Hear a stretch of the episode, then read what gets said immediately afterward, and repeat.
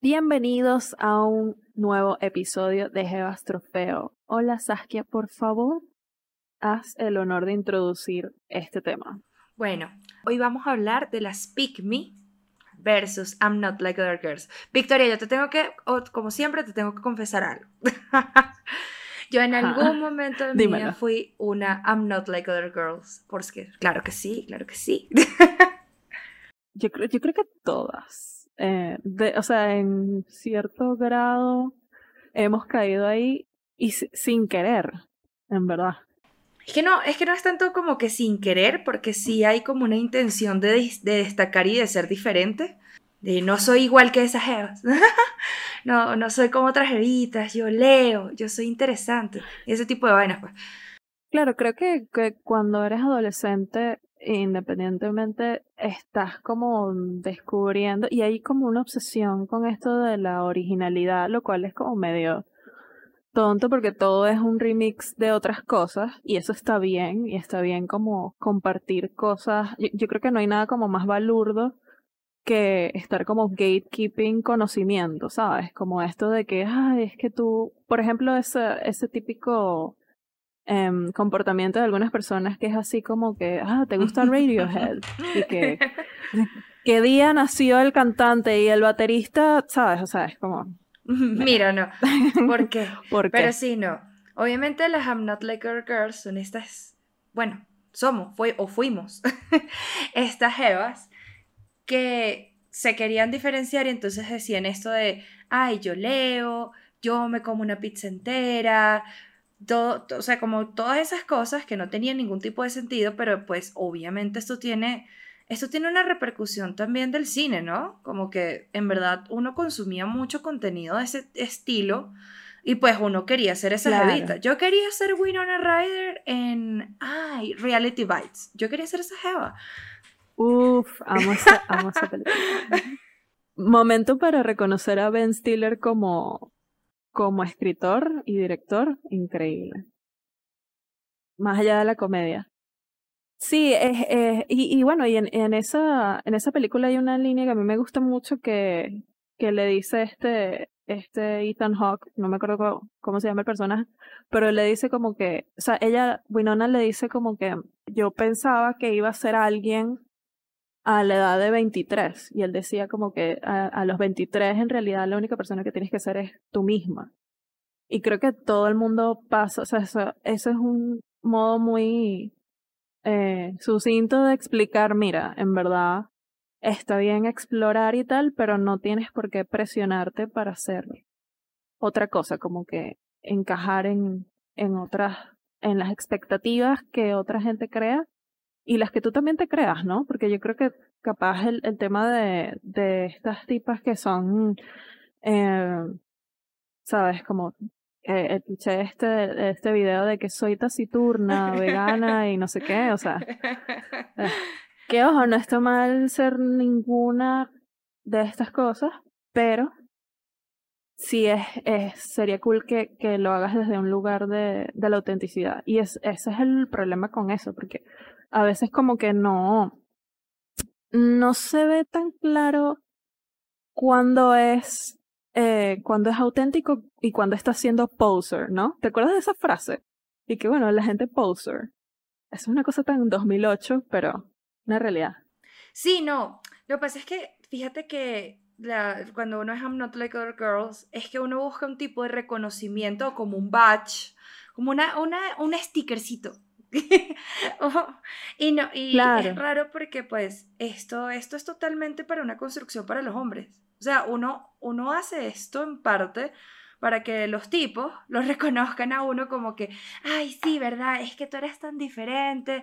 Y en verdad, eso está mal, porque tú me estás diciendo, ¿qué tiene de malo las otras Evas para que tú, tú me digas que yo soy diferente? Sí, eh, hay una mezcla ahí de un rechazo que, que es muy relatable en el sentido de las cosas de género, entre comillas, y entonces es como que, a mí me pasaba mucho y soy totalmente culpable de decir que, bueno, una cantidad de estupideces en mi vida, pero ajá, una de esas cosas es esto como de, ah, prefiero tener amigos hombres. Tal cual. Cosas así, ah, terrible, terrible, pero en realidad, o sea, yo también tenía muy buenas amigas mujeres, pero yo decía, yo tengo estas amigas mujeres, pero estas amigas mujeres no son el cliché, no son este tipo de amigas que están, tú sabes, chismoseando, hablando todo el tiempo de hombres, que es como el episodio este en Sex and the City que, que Miranda dice como que no puede ser, que la única cosa de la que hablamos es sobre hombres. Sí, sí, sí, sí, sí, sí. que es buenísimo, güey. Y es muy cierto, es muy cierto, o sea, yo en verdad con mis amigas, o sea, a veces podemos hablar de relaciones, pero eh, creo que es lo, lo menos relevante, ¿no? pero sí siento que en otros momentos he tenido otras amistades que en verdad no tienen nada malo, pero capaz son un poco más, eh, yo medio odio un poquito esta palabra, pero este cuento de lo heteronormativo, ¿no? O sea, estas niñas que se sienten como que, ay, entonces ahora que yo soy novia de alguien, entonces yo tengo que hablar es de estas cosas. Y sí, yo sí siento que hay un poco como una presión por, y esto totalmente mezclado con el tema de la crianza, ¿no? Como que esta idea de, y sobre todo en Latinoamérica, ¿no? Es como que, bueno, tú tienes que, tienes que ser una buena esposa. Sí. Tienes que ser una buena novia, tienes que ser así como que complaciente, bla, bla, bla. Y entonces es tan, eh, tan opresivo el entorno que uno vive como mujer y lo digo totalmente, o sea, eh, la cantidad de comentarios que yo recibí en mi infancia, y no de mi mamá y mi papá, sino de otra gente. o sea, familiares y, y gente random, que es como que te tienes que vestir así, tienes que hacer esto, tienes que bailar esto y no esto, tienes que, y es como que, bueno, pero ¿quién te dio a ti permiso de opinar así de mi vida? Y creo que, creo que por eso es que las eh, las I'm Not Like Other Girls em, resaltan porque están eh, como, son como una respuesta a esta, este cliché de que la mujer tiene que ser así. Entonces, esta Jeva que es distinta, ella es como Robin Sherbatsky, ¿no? Entonces es como que ella bebe whisky, ella habla de política, ella bla, bla, bla. Ojo, yo culpable. culpable, pero, pero es que igual eso, mientras sea genuino no, genuino, no está mal.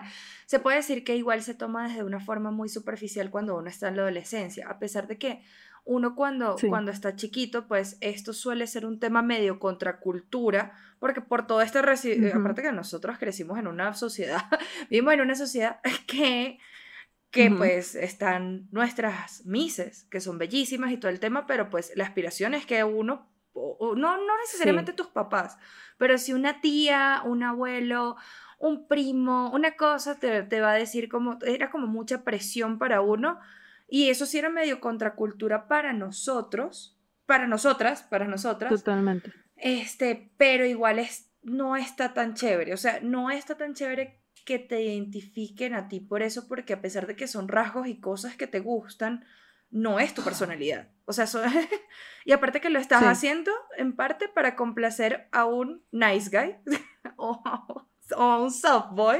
Sí, algo que está Exacto, porque ni siquiera es para ti, porque, porque en ese momento tú no, tú como que no lo estás disfrutando tanto como pudieses. Sí, ahí hay, hay como dos lados de la vaina, ¿no? O sea, a veces a mí me ha pasado en ocasiones que me hacen ah, tal vez ciertos reclamos como de, ah, tú no eres así. Y yo así como que no, en verdad sí soy así. Este, esto no es una máscara y que de verdad soy así.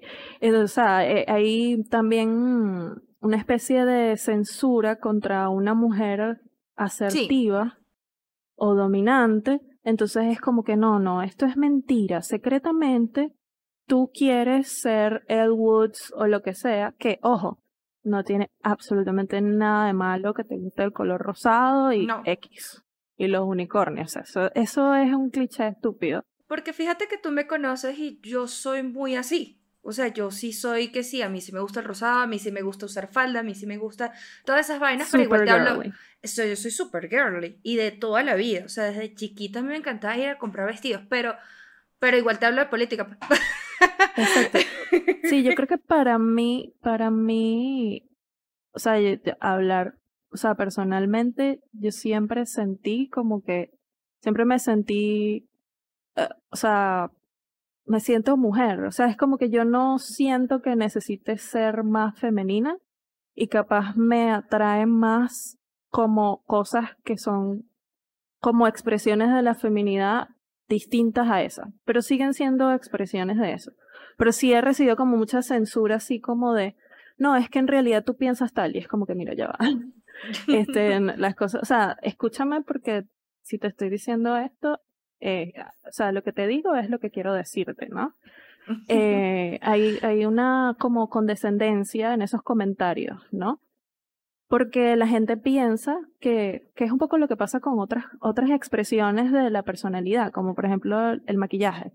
Entonces la gente, cuando uno es adolescente, tú te echas lip gloss y entonces es como que, ay, pero ¿para quién te estás maquillando? Y uno como que... Para mí. Para nadie. para Absolutamente nadie. Aparte sabe rico. sí, yo siento que eso, eso a mí de verdad me creó como cierta, y el comentario que decía sobre, sobre el tema de las mises es una cosa tan certera, porque yo siento que ese, ese entorno como, eh, primero hipersexualizado, que está raro, está raro.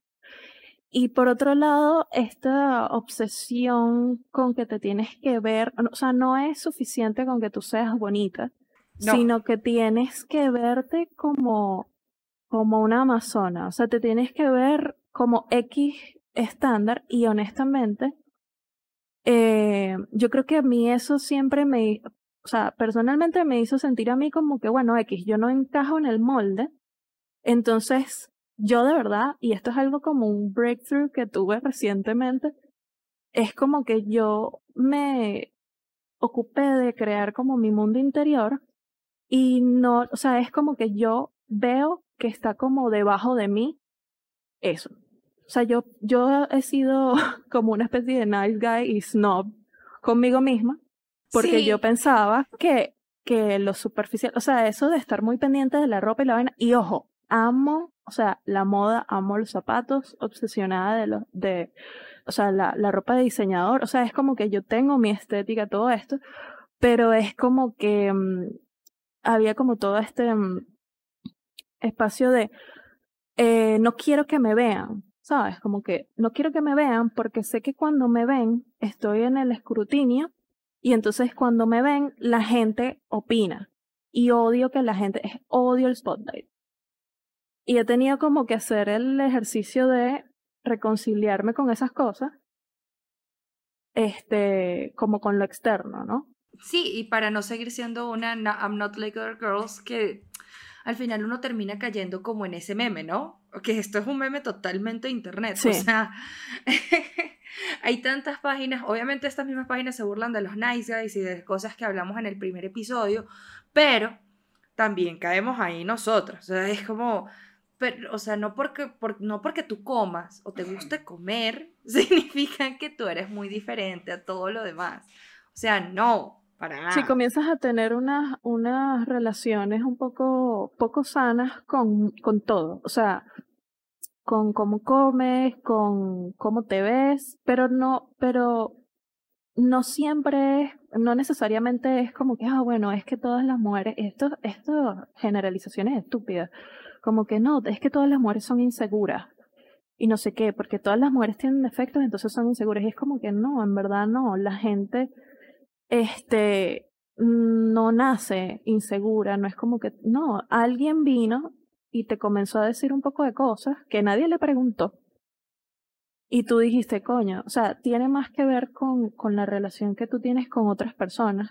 Y la valoración personal obviamente es algo que con el tiempo tú aprendes pero es sorprendente porque es como que yo sentía que, que estaba muy bien mi autoestima y mi valoración personal a lo interno. Y luego era como que, mira, hay como un, todo este lado de mi personalidad que yo no estoy explorando porque yo quiero ser invisible, porque odio que me vean. O sea, imagínate esto. Y entonces, claro, cuando tú sí te, por ejemplo, si te vistes de cierto modo o si te maquillas eh, diariamente, entonces es el otro lado de la censura. Sí, y también, y también te dicen cosas como, ay, yo no salí con un kilo de maquillaje todos los días porque yo no soy así, porque yo no... ¿Qué, qué es eso? O sea, ¿qué es eso? También, también en las I'm Not Like Other Girls y cuando uno cae ahí, hay una competencia heavy, heavy entre las... O sea, y que no es algo, no sé si es algo que, que sus, no, no creo que sea algo que nace directamente de las mujeres, sino también creo que parte social como que te forza a competir entre nosotras mismas. Y creo que entre esa competencia, por eso es que nace un poquito todo esto de las I'm not like other girls, ¿no? Porque es como, como te decía, como contracultura, como decir, como, ay, es que yo sí soy diferente, o sea, todo ese pedo, pero llevado a un tema, llevado a un tema extremo como, como de yo soy mejor que tú porque yo no hago eso, ¿sí? sí detrás de eso hay, hay como unos cambios sociales. O sea, no es nada más y que, ay, yo soy gamer girl y la otra es, no sé, Christian girl. No, o sea, va más allá de eso. Porque para la mujer es más un tema de lo socioeconómico poder tener la libertad financiera de elegir cómo vestirte. Incluso la, la libertad de este, explorar cómo te ves este, y qué te gusta y qué no te gusta, tiene mucho que ver con eso, con lo social, con lo económico, con dónde vives, este, incluso con otros temas como por ejemplo la raza. Por ejemplo, esto que hizo eh, Rihanna con Fenty es verdaderamente revolucionario. O sea, la gente no entiende el impacto cultural de esta mujer, lo que ella hizo con con, o sea, no, no solamente, ah, es que tú sacaste una línea que tiene una variedad de, tonos que es muchísimo más inclusivo. No solo eso, sino que tú estás haciendo un research de todo, de, de cómo hacer un maquillaje este, pensando en otros tonos, que es, es, un research demasiado útil en general para la humanidad, ¿sabes? Totalmente, porque fíjate que siempre sale, bueno, hablando de esto del maquillaje y la vaina, siempre, siempre salen críticas de, de ay, es que las mujeres oscuras o las mujeres morenas se maquillan muy blanco y es como, papi, pero no hay. O sea, ¿cómo te explico? Exacto. Es como, no, y, y, hay una, o sea, una cantidad de, de cosas que se mezclan con no solo misoginia, con racismo también, porque entonces es, es eso que tú dices, ¿no? Entonces es, eh, no, es que mírala cómo se maquilla, coño, es que no, no hay el tono. Y no solo eso, sino que entonces hay, hay una, un escrutinio obsesivo con ciertas cosas como por ejemplo el cabello. O sea, eh, y, y por eso, volviendo a, por ejemplo, eso de lo, de, de lo del Miss Venezuela. Es como que el Miss Venezuela, el Miss Universo y el Miss X. ¿Cómo puede ser que en un país latino, donde literalmente hay gente de todos los colores, de todas las razas, ¿verdad? Mezclada. Eh, el canon era ser una mujer rubia, blanca rubia. O sea, es como que, pero ¿por qué? Pero es que ni siquiera es suficiente que seas blanca rubia, tienes que ser blanca rubia, medir cierta altura, o sea, era como imposible. Era, obviamente yo sí tengo conozco amigas que sí son así y son bellísimas y está perfecto, bellísimas, de verdad, las amo. Pero si no estabas así, era, era un tema. O sea, de verdad, de verdad, de verdad, era un tema. Incluso, incluso podía ser rubia, blanca o azules, bellísima, no sé qué. Pero si no encaja en ese estándar, no. Entonces, obviamente, pues se genera todo esto. Incluso si tú tienes, incluso si tú encajas en el molde naturalmente, siempre tienes un defecto. Es como que, ay, bueno, ella está buena. Sí, estos comentarios, que uno mismo lo ha dicho, es como que, bueno, sí, ella está buena, pero el peor es la cara. Típico.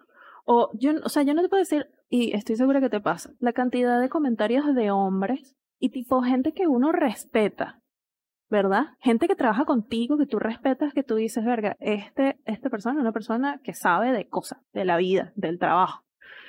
Y entonces te lanzan, o sea, estos comentarios de, bueno, si tú quisieras, si tú te vistieras tal, podrías ser modelo. Si tú hicieras tal vaina, podrías salir en televisión. Si tú no sé qué, y es como que, pero si yo no quiero hacer ninguna de esas cosas. Entonces, más allá de eso, es, em, eh, también hay estos comentarios como de, de que nunca es suficiente, ¿sabes?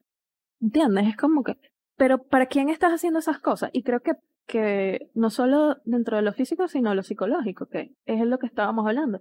O sea, ¿para quién? ¿Por qué eso que tú estás haciendo, lo estás haciendo porque tú lo disfrutas o lo estás haciendo para ser performative? ¿Es un performance ante otras personas o, o es realmente una expresión de, de tu personalidad. Y es que fíjate que es importante eso que, que, estás hablando del performance, porque pues obviamente con esto de las I'm not like other girls, las nice girls, que de hecho es bastante parecido, si te pones a ver esos estereotipos de, de mujeres, se llegan a un punto en que se unen y se juntan, que de hecho una I'm not like other girl puede pasar perfectamente a ser una cool girl porque entonces es lo mismo. Sí. Esta Eva cool porque toma whisky, es exactamente lo mismo. Es como que, pero ya tienes el reconocimiento, ya, es como que te reconocieron. Estás llenando, o sea, ambas cosas que estas tipas que vamos a decir como que las I'm not like other girls y las pygmies, que este término es como bastante nuevo, porque las pygmies son un poco como lo que yo hablaba de lo tradicional, ¿sabes? Esta mujer que es como que, ay, yo sí le cocino cena a mi esposo y bla, bla, bla.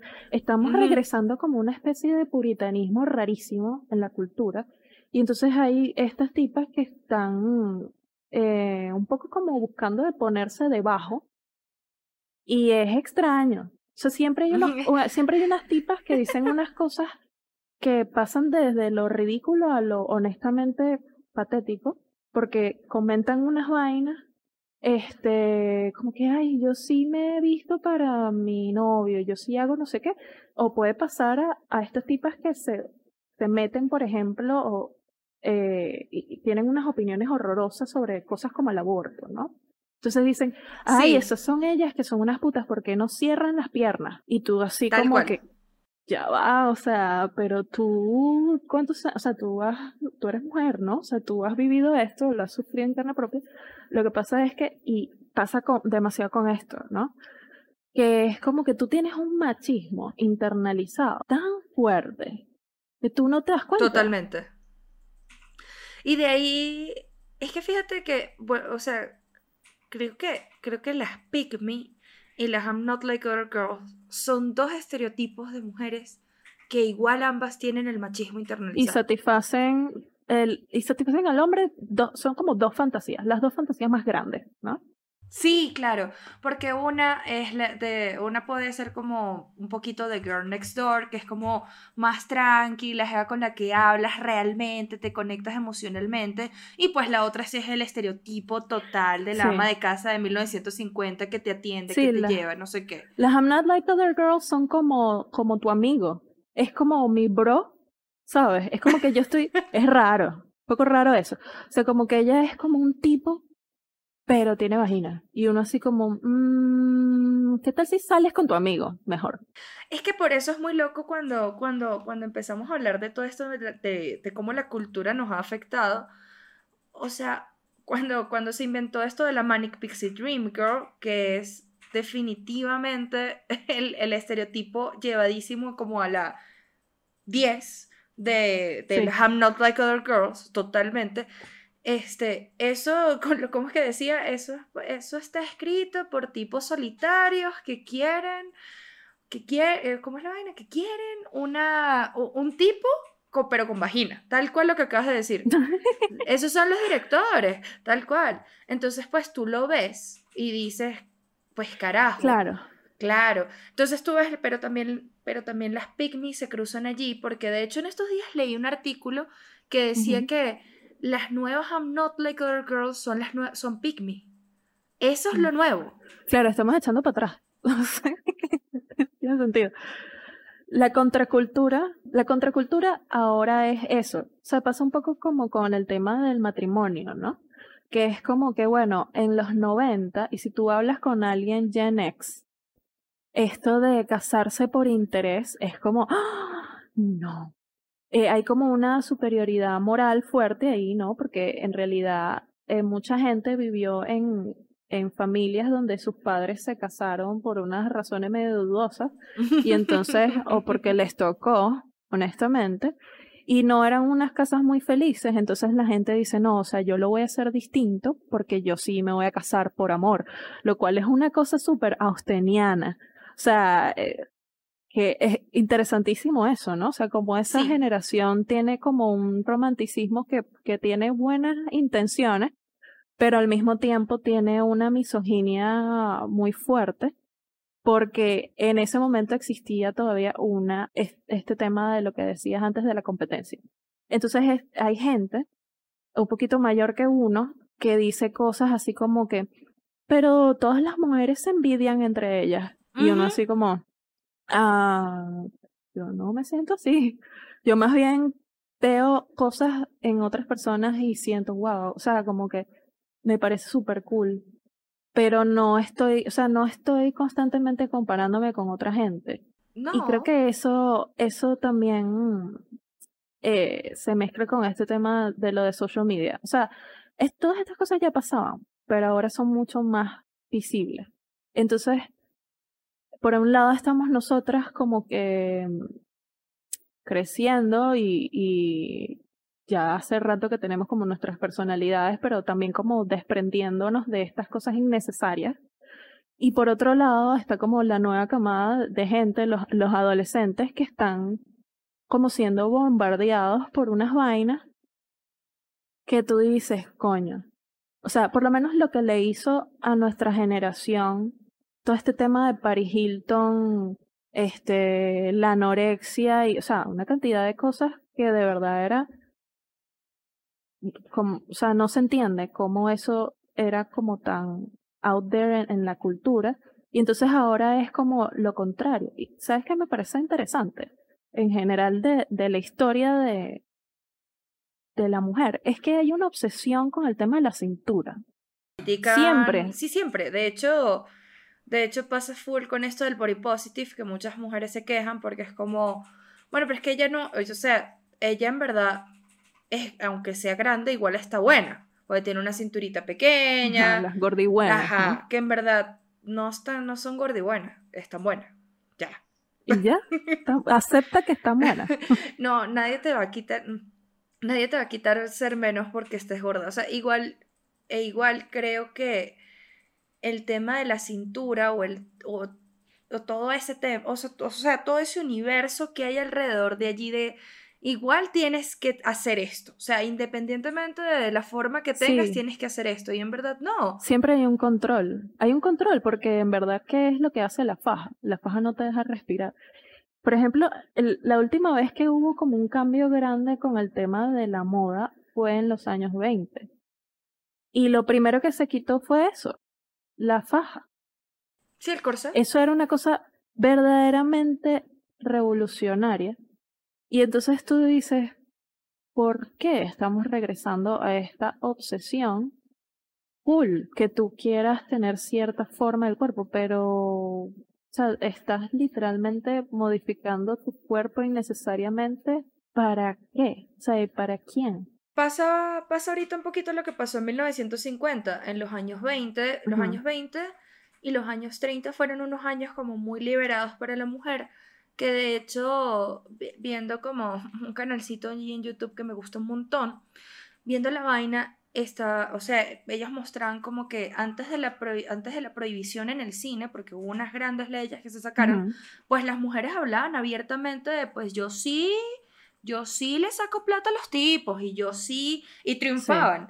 El código de Hayes. eso es, increíble lo que se hacía en el cine. Y hay tantas cosas, o sea, hay cosas este, del cine que se hacían en literalmente eh, hace 100 años que eran mejores. O sea, en todos los sentidos. O sea, en el sentido de la cinematografía, aunque bueno, no había color, pero, o sea, era mucho más imaginativo. Este, el tema de, del guion a pesar de que la sociedad era una cosa completamente distinta, hay, o sea, hay una cantidad de, de films que salieron en esa época, a pesar de que la producción era muy reducida. Tú agarras cualquiera de esas películas y cualquiera de esas películas toca un tema que ahorita nadie se atreve a tocar. Y luego de la prohibición viene pues todos los 1940, la guerra, bla, bla, bla, todo el tema. Y cuando ya regresan los hombres de la guerra, pues tenemos otra vez nos devolvemos a la cintura pequeña, otra vez nos devolvemos al armador, otra vez. Y yo no sé por qué eso está pasando ahorita en, en, en 2021. ¿Qué es eso? O sea, yo quiero preguntarle a la gente como que, ¿qué es esto? O sea, no, no estoy entendiendo por por qué está pasando esto. Igual, obviamente, está cool si te quieres operar, si te quieres... Todo está cool mientras tú lo hagas porque tú quieres verte de cierta forma. Tú, tú, no lo estás haciendo para complacer a nadie. Que, que allí, pues, uno se queda todo y que... Por ejemplo, volviendo un poquito al tema de eso de la competencia entre mujeres y los, los machismos. Yo, mira, yo estaba, yo estaba en conversaciones con, con Jevas con jevitas. Y yo no, o sea, hay unas críticas que es como, pero ustedes, ustedes se van a coger a esas mujeres. Yo no entiendo. O sea, una vez, nunca se me olvida esta vaina. Estábamos en un sitio, ¿no? Y había como un grupo de chicas y estaban criticando las tetas. No, es que la areola, esa areola me parece asquerosa. Y es que ese tipo de teta es horrible. Y no sé qué. Y es como, pero ya va. ¿Dónde, ¿Dónde está la sororidad, amigas? ¿Dónde está la sororidad? Porque, y toda esta conversación de que todos los cuerpos son bellos dependiendo de cómo los vean. Y si esa persona se siente hermosa, pues es hermosa. O sea, ¿cuál es? No entendí. O sea, esa conversación me dejó todo y que. Hay, sí, hay, y eso se da. O sea, también pasa. Los hombres que, que es, es extraño. O sea, a veces hay unos, hay unos, unas discusiones en el internet donde la gente se pone a criticar unas cosas que son completamente naturales. Y entonces uno está así como que, mm, ¿tú estás seguro que a ti te gustan las mujeres? Ojo, completamente bien que no te gusten, pero llega un punto donde tú dices, coño, está raro. O sea, yo creo que tienes que dejar de ver tanto Pornhub, ¿no? Cogerte de unas mujeres reales y no, y no es tampoco como para shame them, o sea, si tú no sé, o sea, necesitas tener cierta conexión emocional con alguien o lo que sea, no, no, eso está cool también, pero no te sientes, o sea, yo siento que hay una especie de permiso, o sea, pasa eso que, que tú dices, que es como que las mujeres hablan mal de otras mujeres, pero en ciertos lugares. Entonces, en frente de, o sea, en social media, es y que, ay, amiga. Y entonces también una gente que es, por ejemplo, una jeva, por ejemplo, que está, entre comillas, gordibuena. Y entonces viene una persona y te lanza un comentario pasivo-agresivo y que, wow, qué valiente eres. Y es y que... Mm, ok. Ajá. Entonces está esta gente que lo está haciendo como cubierto, ¿no? O sea, se están medio haciendo los pendejos. Y luego está esta otra gente que se siente entitled, y se lanzan estos comentarios y literalmente, o sea, hay unos señores y, y gente, o sea, en verdad de todas las edades, pero pasa mucho con los señores, que una gente está compartiendo una foto, lo que sea, y entonces se, se ponen a criticar la vaina y es como, pero tú te viste en tu espejo. O sea, yo te los invito a que se vean en un espejo. O sea, yo tenía conversaciones así incluso con gente que yo en algún momento salí, y es como que, coño, te voy a dejar en la calle. Esta persona agarra y me dice, no, pero es que eh, estoy saliendo con esta persona, pero a mí me parece que ella es un 4. Ojo, yo salí con esta persona. Y yo le digo, o sea, con la persona que está diciendo esto. Y yo le digo, ya va. Y se lo dije, o sea, tú te estás viendo en el espejo. Y entonces le, yo le pregunto, ajá, según, por curiosidad, según tú, ¿verdad? Según tú, del 1 al 10, ¿qué número soy yo?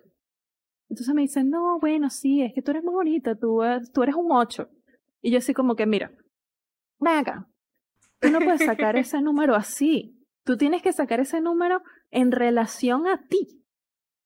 ¿Verdad? O sea, porque si tú vas a hacer esas barrabasadas, saca bien el cálculo. O sea, porque si vas a hacer eso, entonces se intenta ser exacto, porque tú estás fingiendo ser objetivo. Entonces, si tú estás fingiendo ser objetivo, yo creo que deberías tomarte a ti mismo de muestra primero para estar por ahí diciendo. Entonces, coño, a uno le da vergüenza porque uno dice, coño, primero es como que qué chimbo que yo soy amiga de esta persona o que alguna vez salí con esta persona que dice una cosa tan estúpida como esta, o sea, que, que cataloga a la gente así. Y es chimbo, porque probablemente esa persona con la que él estaba saliendo, ella capaz, o sea, sí lo veía él como una persona. Claro. Entonces ella está pensando, coño, este chamo es súper chévere, sí nice guy totalmente, ¿no? Obviamente. ¿Sabes? Es como que ella ahí pensando como que, ay, míralo, él me quiere y es súper chévere conmigo y no sé qué. Y no, es que no, tú eres un número. Entonces, coño, no hay necesidad de, hacer esas cosas porque al final del día no es como más fácil decir no me gusta y ya. O sea, porque le tienes que buscar como las 50.000 patas al gato. Y las mujeres también hacen eso porque entonces se ponen a decir, ay, sí, ella es como socavando los logros de la gente. Entonces es como que, bueno, X Victoria logró tal vaina. Ay, bueno, sí, pero tú sabes, pero, ay, sí, pero ella es fea. Y es como que, o ella, entonces si tú, por ejemplo, haces cualquier tipo de cambio con tu apariencia, te pones fit, rebajas, cualquier cosa positiva, porque, o sea, a veces rebajas demasiado y eso no está bien. Sí. Y entonces la gente se siente como que te puede decir cosas. O sea, en algún momento yo este, rebajé y, y llegó un momento que yo dije, coño, estaba haciendo mucho ejercicio y yo dije, no, ya va. Y de hecho, literalmente dejé de hacer ejercicio porque dije, no, ya. O sea, ya. Ya. Este ya no, no me gusta. Y entonces, y además que esa no era la intención. La intención era hacer ejercicio y ya está. Este, y entonces un comentario que, o sea, en verdad yo no, lo, yo no me lo tomé como de mala, mala naturaleza, que era así como que, ah, te metiste a bulímica. Y yo así como que, coño, a mí me sabe culo, en verdad, que me digas eso. Pero entonces si tú piensas la vaina, tú dices, coño, esto es insensible para la gente que capaz sí. Exacto. ¿Entiendes? Y no está bien, no está bien que tú digas esas cosas, porque, oye, si yo, si yo pienso que una amiga es bulímica, probablemente yo voy a querer hablar con esa persona. Incluso yo he tenido conversaciones así con personas, que les he tenido que decir, mira, esto no da risa. O sea, esto no está bien. O ten cuidado con lo que estás haciendo, porque este comportamiento es, es medio peligroso. O sea, haz las cosas porque quieres de verdad. Haz la cosa sana. Y es que no sé si te has dado cuenta de toda esta conversación, pero todo esto es machismo. O sea, dentro de toda esta conversación hay un machismo internalizado que posiblemente nos los hayan generado nuestras mamás y que yo no entiendo por qué las generaciones nos siguen pasando esas cosas. Este, son terribles. Es totalmente, o sea, todo, todo lo que estamos hablando, incluso las conversaciones entre mujeres son muy machistas. Yo creo que si bien obviamente los hombres son los que tienen que deconstruirse en muchos aspectos de su vida, pues pero nosotras también, o sea, nosotras también tenemos unas cositas allí y es que ni siquiera ni tú ni yo nos escapamos de eso. O sea, entre nosotras mismas hemos dicho cosas y que, que uno después se evalúa y dice, verga, yo no debe haber dicho eso, o sea, creo que capaz y pudo haber hecho, eh, pudo haber hecho sentir mal a esta persona. Sí, también uno se lanza como unos chistes y unas cosas y después es como que coño, esta vaina, o sea, ajá, dio risa en el momento, pero capaz no. Y, y eso está bien, o sea, con el tiempo darse cuenta. Y no es una cosa así como de, ay, es que ahora no se puede decir nada. Y no sé qué. No, es que siempre estuvo mal, ¿entiendes? Solo que ahora tú te das cuenta y dices, coño, ¿en verdad lo que estoy diciendo aporta algo? O simplemente estoy, porque muchas veces esas personas que te están diciendo, ay, te metiste a bulímica o qué sé yo, son personas que tal vez ellos están struggling, tienen sus, sus luchas internas con estas cosas. Entonces pasa mucho dentro de familias, ¿no? Que gente que está obesa y entonces es como que, ay, este, no te dejes, eh, no te dejes llevar, porque entonces si te sales de la línea, de la bendita línea, ¿no? Si te sales de la niña, entonces vas a terminar como tu X familiar, que no sé qué. Y es una cosa así como, este, es muy invasiva pero también es, es, eh, es una cosa que incluso le hace y deshace eh, la, la autoestima de muchas personas. Y esto, y esto claro, obviamente el tema de, la fobia a la gordura va más allá de los géneros. Pero hay como un, una, un, una especie de odio particular a las mujeres que uno no entiende muy bien de dónde viene ese odio, porque es como que tú nunca satisfaces a nadie. O sea, si tú estás muy gorda, según los estándares de X personas, hablan paja de ti. Si tú estás más flaca, si tú estás buena, van a hablar paja de ti. Entonces al final del día, haz lo que te dé la gana. Pero, así como yo, por ejemplo, sí, así como yo, por ejemplo, y lo he hablado incluso con hombres, o sea, con amigos cercanos, y he dicho cosas así como que, coño, pero ustedes también tienen que ser honestos entre ustedes, porque si tú tienes un amigo que tú sabes que es un violador, tú, o sea, tú le estás cubriendo eso y eso no está bien, ¿entiendes? Cosas así. Entonces también entre las mujeres, ¿qué es lo que tú dices? tenemos que ser más honestos con respecto a las cosas y decir, mira, oye, este, esto no está bien. No. O tú me dijiste eso y, y, y esto no, o sea, y, y, y hacerlo con, con cariño, o sea, va a sonar así como todo come flor, pero en, verdad no es una cosa como de, de, ah, dijiste, dijiste esto y entonces ahora por el resto de tu vida eres una tremenda de más nunca. No, es como que hay muchas cosas que se pueden conversar que a veces la gente simplemente no está consciente de lo que está diciendo. Totalmente, totalmente, y creo que hay que quitarnos todos esos estigmas, como te, decía, de las misas, de la perfección, de lo que nos dicen nuestros papás, de lo que nos dicen nuestras mamás, de las mamás a veces, coye, uno se les queda viendo y que, pero tú también eres Eva, porque tú me dices eso.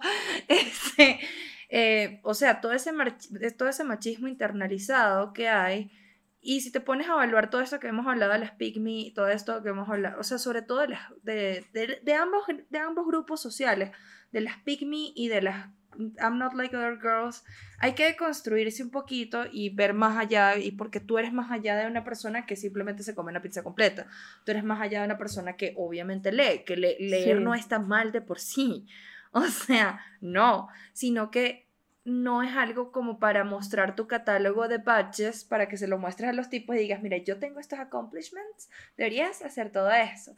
Y hablando de accomplishment y badges y volver retrocesos a los 1950, no, necesitamos hablar un poquito de esto ya como para ir cerrando. Eh, ¿Qué pasa con las TUSIs?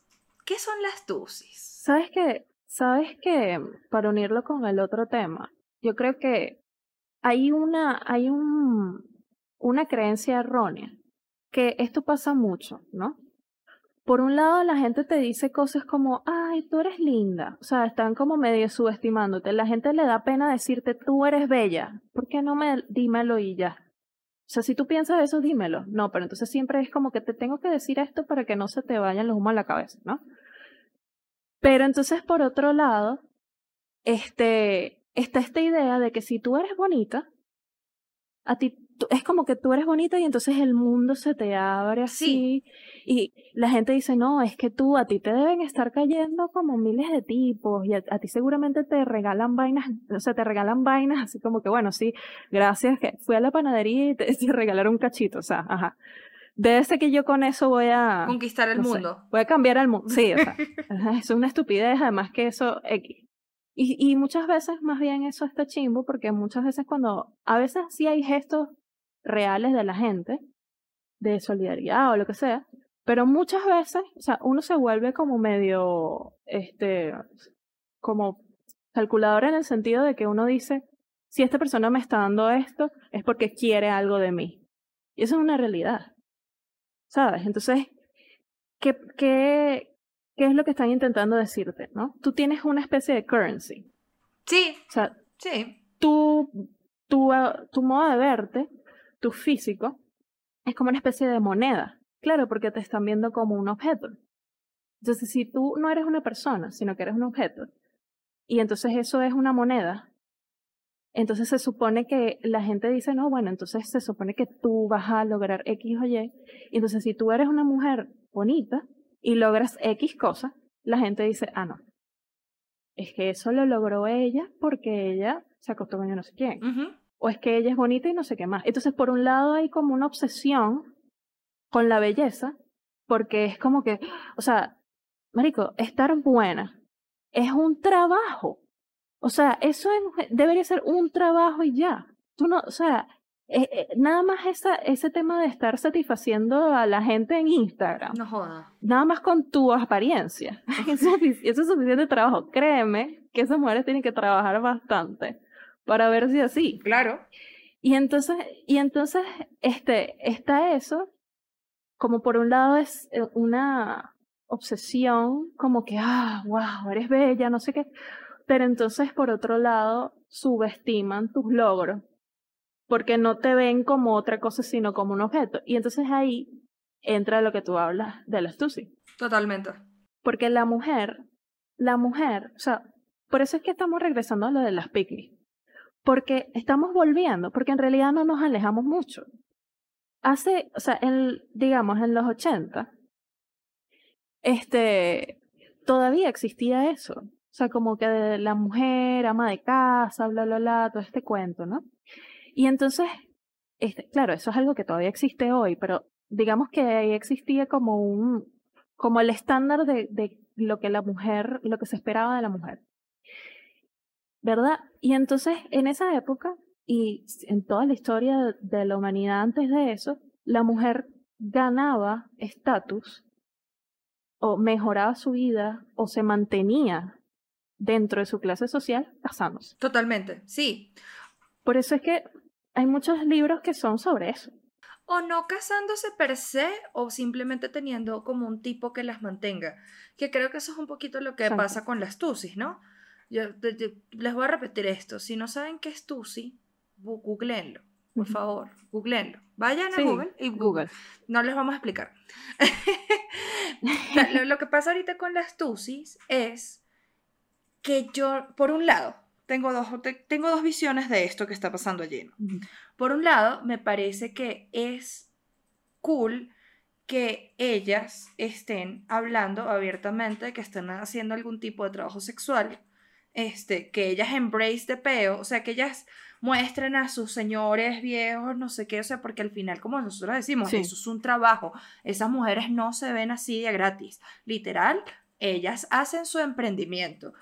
Pero por otro lado, tengo el peo de, ajá, o sea, ¿esto realmente es, eh, es contracultura o no? O sea, porque no, no lo sé. O sea, me siento un poquito como cuando veía las películas de Marilyn Monroe, que uno era como que, oye, qué cool, porque obviamente, no sé, como las, los caballeros las perfilen rubias, tipo, bueno, esta Jeva obviamente está clara, no hay muchas opciones en los 50 para las mujeres, tampoco es que haya muchas opciones ahorita. hay unos techos bien difíciles de romper, pero ella estaba allí, muy clara en lo que quería, ella le estaba sacando plata a los tipos, los tipos estaban de acuerdo con eso, había una transacción real en todo ese, en todo ese tema, ¿sí? Había una transacción real, pero eso pasaba en 1950. Ahorita me pregunto yo si esto realmente, o sea, no sé qué es. Es que por un lado quiero como apoyarlas y decirles, sí, está perfecto lo que tú haces, y por otro es como que, uy, pero es que tú, no sé. Era lo que te decía, hay dos cosas. Primero, era lo que te decía de que, de que antes era contracultura casarse por amor era como que, wow, ¿sabes? Esto es liberador, esto es libertad, la libertad de elegir con quién estar, romper el yugo de lo tradicional. Y entonces ahora, extrañamente, como que dimos una vuelta, terminamos en donde estábamos antes, porque la realidad socioeconómica de las personas es que para la mujer es muy difícil, o sea, sistemáticamente es difícil que la mujer logre tener independencia financiera. No es que es imposible, sino que tú tienes que hacer, entonces se crea este, este, este estereotipo que, que vino a reemplazar el anterior. Entonces ahora, que, que es mucho, y yo, yo siento que, por ejemplo, mi mamá encaja ahí completamente, este, y lo logra completamente, que es como que tienes una mamá que te cuida, que trabaja, que es una, una profesional con una carrera exitosa, que te cuida, que está pendiente, que te hace la comida, que habla contigo, que habla, bla, o sea, es, sí, claro. cosa, pero esto es una cosa sobrehumana. O sea, todas las personas, todo el mundo que tiene estas mamás, o sea, increíble, que tu mamá logre, o sea, ahora que nosotros estamos adultos, es como que yo no tengo la menor idea cómo esa mujer hacía tantas cosas. Hasta el sol de hoy, yo no sé cómo esa mujer hace tantas cosas. O sea, completamente, o sea, hats off, totalmente todas esas mujeres, pero al mismo tiempo también eso es eh, un, un estándar que es dañino en el sentido de que le pone toda la responsabilidad a la mujer. Entonces, antes la mujer tenía la responsabilidad de, la casa y entonces ahora la mujer tiene la responsabilidad de absolutamente todo. Porque entonces la mujer, entonces no, no hay una, digamos, no hay una repartición equitativa de las tareas del hogar, bla, bla, bla. Y ojo, yo lo digo viniendo de una casa donde sí las hubo. O sea, es con el tiempo, cambios y yo siento que, por ejemplo, mis papás son un ejemplo de una pareja moderna donde sí hay eso. Donde mi papá sí cocina, donde, o sea, todas las cosas se, se logran así.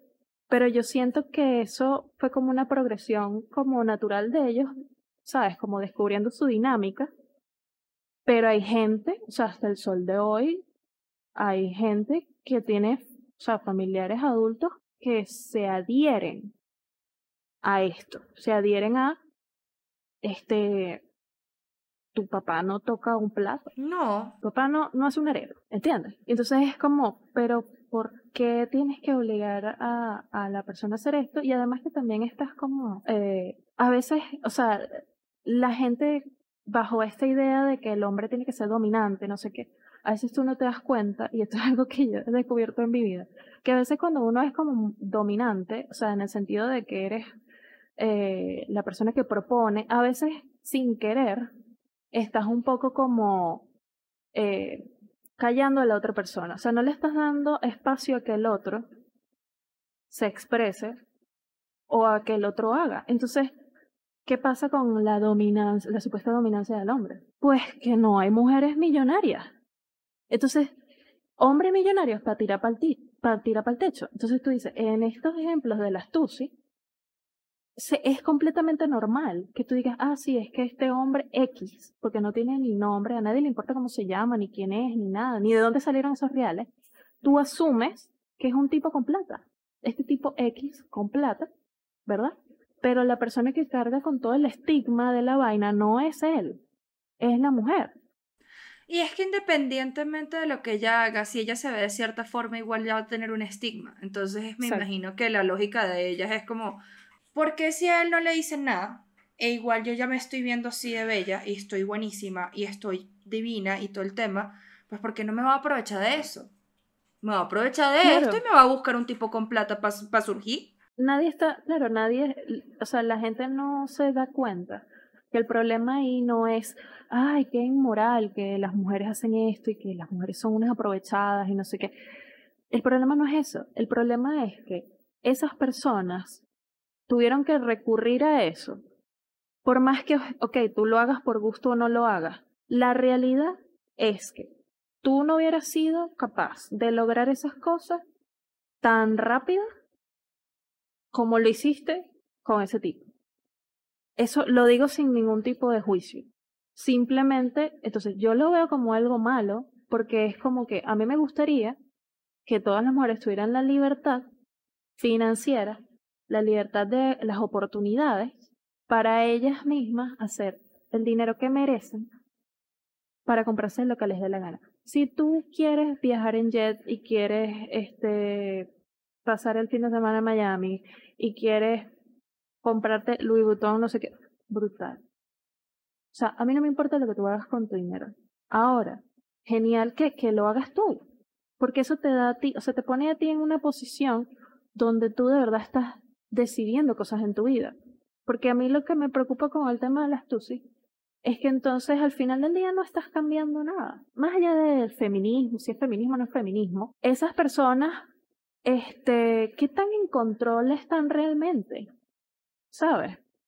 Porque al final del día el que tiene el dinero es el que tiene el poder. Porque la realidad es que la belleza es finita, las situaciones cambian, la gente cambia de parecer, las relaciones vienen y van. Pero la persona que tenga la capacidad de producir, esa es la persona que va a tener libertad financiera. Totalmente, sí.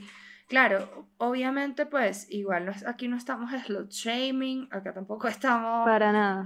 Este, porque la, eso de la vida fácil no, no creo que sea Cero fácil. Cero fácil.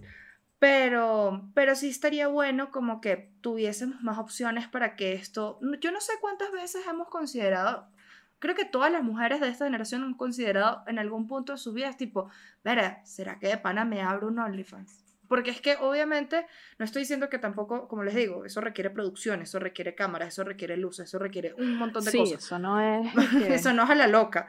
Pero pues igual tú lo piensas y es como, oye, pero, pero ¿por qué todo me empuja hacia allá? ¿Por qué todo me empuja hacia ese lado si, pues como les digo, si a ustedes de pana les gusta, o sea, está perfecto. Si de pana te gusta, pero a uno que no está allí, porque todo me está empujando para allá, porque incluso se me cruza por la cabeza, ¿sabes? Como raro. Independientemente, no, y es que al final del día, si tú ves desde, desde la perspectiva de, de, la, o sea, de lo profesional, en el sentido de, yo quiero que todos los trabajadores, ¿verdad? Tengan seguro médico, que tengan este seguro social, que puedan responder a las cosas, que puedan o sea, tener poder adquisitivo, bla, bla, bla, más allá de la economía, que sean capaces de tener todas esas cosas básicas, que antes eran como que, ah, eso es normal, esos son unos beneficios que te da tener trabajo, no sé qué. Pero entonces ahora, para conseguir esas cosas es súper complicado. Entonces estas personas, este, gente que incluso viene de posiciones privilegiadas, sí. tienen unas carencias ¿Por qué? Porque los trabajos no les están dando eso, o entonces te da un trabajo, pero entonces te tienes que tardar, o sea, tienes que estar no sé cuántos años en el mismo rol para que logres ganar suficiente dinero para, etcétera. Entonces es como que, coño, las cosas son tan cuesta arriba que yo, uno entiende completamente por qué las personas buscan otros modos que ojo, estos modos, o sea, han existido siempre, pero digamos que hay, ahora hay como un abanico, hay una variedad y, y no todo el mundo que, que es parte de, de esa comunidad, por así decirlo, pensará que eso es sex work, ¿sabes? Ah, sí, eso también es raro, es como que no, no, lo, no lo entienden como sex work, pero en verdad es sex work, o sea, obviamente ustedes están buscando un beneficio económico y ellos están buscándolas a ustedes. Entonces, pues... Claro, y además que, además que esas situaciones también, o sea, puede entender mucho el error, primero porque somos humanos, y segundo porque estás involucrando las emociones. Entonces, hay, dentro de eso, puede que haya eh, acuerdos que sí sean sex pero haya otros que son relaciones. O sea, puede que haya amor real entre esas personas. O sea, literalmente hay, ah, hay, de, todo, hay de todo dentro de eso pero al final del día tú quedas en una situación, o sea, dependiendo de, o sea, vamos a decirlo, dependiendo de qué tan inteligente tú seas, entonces si tú, por ejemplo, mm, este, te gastas el dinero y ya está, o tú dices, no, yo voy a montar una empresa, yo voy a... Pero, pero es eso. O sea, en cierto sentido, estos tipos son como unos mecenas. Ellos están ahí como que invirtiendo y entonces tú puedes o vivirte ese dinero o puedes montar algo con eso. Pero ojo, esto no es nada nuevo. O sea, cuando las, y hay que decirlo, cuando las mujeres de dinero hacen esto, nadie dice nada, ¿verdad? Pero entonces cuando mujeres de cualquier otro estrato social, ahí sí es y que, ¿no? Y además que, o sea, por un lado hay cierta liberación, por lo que tú decías, de que, de que la gente lo muestra, lo cual a mí me parece que está bien, porque entonces yo ahora estoy viendo una realidad este, que siempre ha existido, y que ahora tiene ciertos nombres, ¿verdad? Pero en realidad eh, esto no es nada nuevo. Solo que ahora lo estamos viendo y le podemos, puedes ver la cara del Sugar y decir, ajá, esto es una persona real. Y en cierto sentido eso también está bien porque humaniza a esa persona. ¿Sabes? No es como que un, no necesariamente es que, ah, este tipo es un viejo verde malvado que no sé qué. No, necesariamente. No, no, no. No necesariamente. Ojalá, pues, no, nos gustaría que que las personas que trabajen en, hagan trabajo sexual de verdad lo hagan de porque lo disfrutan, no por necesidad, que es que es otro, eso es otro peo, o sea, verga. Porque igual, igual es jodido, igual es difícil e igual te expones demasiado, porque es que volvemos a lo mismo, vivimos en una sociedad donde también hacer esto es peligroso. Mm, sí, y, y independientemente del tema de, del sex work o las tusis o todo, o sea, hay que decirlo, o sea, todas estas mujeres, nada más por el hecho de ser mujeres, todas enfrentan una cantidad de, de maltratos, de comentarios, de, de abuso, de, de hostigación. O sea, estas personas de verdad, o sea, hay, hay una especie de, de persecución porque cualquiera de estas personas, o sea, no importa como mujer, al final, al final del día, no importa si tú eres una pick si tú eres una mujer así súper tradicional y yo no sé qué, o si tú eres una mujer que, que te mostrabas tu cuerpo en internet, o si tú eres una mujer que, ah, no, es que yo soy toda taciturna, igualito, si a ti te pasa algo, te van a culpar a ti. Totalmente, sí, eso no importa. E, eso es, eso es transversal. El machismo es para todo el mundo. Pero bueno, nada, el machismo es para todo el mundo. Entonces, bueno, nada, Cuéntenos, cuéntenos sus historias, por favor, de si fueron en sus experiencias, si fueron una I'm Not Like Other Girls, si han sido una Pick Me, qué piensan de las tusis. Es que acá mezclamos un montón de temas, pero pues nada, cuéntenos, cuéntenos, por favor. Bye.